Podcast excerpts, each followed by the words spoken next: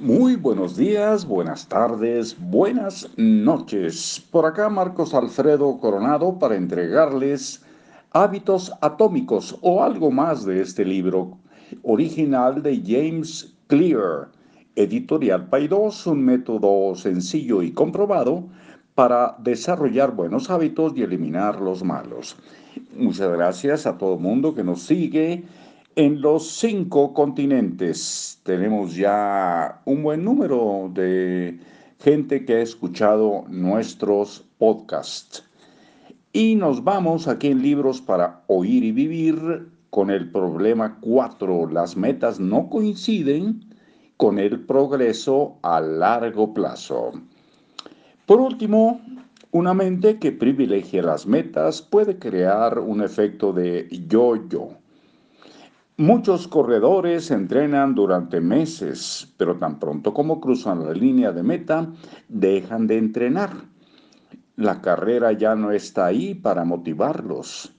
Cuando todo tu trabajo se enfoca en una meta en particular, ¿qué queda para motivarte una vez que la alcanzas? Esta es la razón por la cual muchas personas regresan a sus viejos hábitos malos una vez que alcanzan una meta. El propósito de definir metas consiste en convertirse en un ganador de una sola ocasión. El propósito de construir sistemas consiste en seguir participando en el juego la mentalidad que verdaderamente se enfoca en el largo plazo no se centra en el cumplimiento de metas. No se trata de alcanzar metas aisladas. Se trata de un ciclo de refinamiento interminable y de mejora continua. Por encima de todo, tu compromiso con el proceso es lo que va a determinar tu progreso. Página número 39, damos vuelta y nos vamos a la número 40. Un sistema de hábitos atómicos. Si tienes problemas para cambiar tus hábitos, el problema no eres tú. El problema es tu sistema. Los malos hábitos se repiten constantemente no porque tú no los quieras cambiar, sino porque tienes un sistema que no funciona.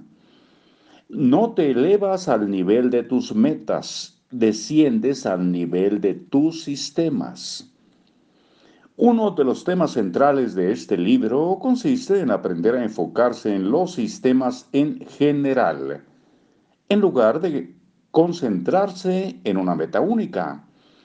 De hecho, este es uno de los conceptos principales que sirven para definir la palabra atómico. A estas alturas ya te habrás dado cuenta de que un hábito atómico se refiere a un cambio pequeño, a una ganancia marginal, a un 1% de mejora. Pero los hábitos atómicos no son los viejos malos hábitos, aunque estos sean menores. Los hábitos atómicos son pequeños hábitos que forman parte de un sistema mayor.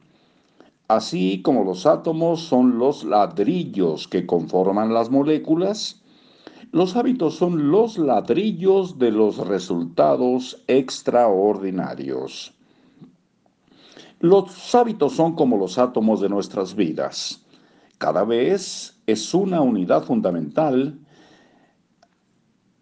Cada vez es una unidad fundamental que contribuye a la mejora en general. Al principio estas pequeñas rutinas parecen ser insignificantes, pero pronto se acumulan y se convierten en un combustible que genera ganancias tan importantes que sobrepasan con creces el costo de las inversiones iniciales. Son al mismo tiempo pequeños y poderosos. Este es el significado de la frase hábitos atómicos. Una práctica regular o rutina que no es solamente pequeña y fácil de realizar, también es la fuente de un poder increíble un componente de un sistema de crecimiento compuesto. Y mañana leeremos resumen de este capítulo y lo que siga. Hasta luego.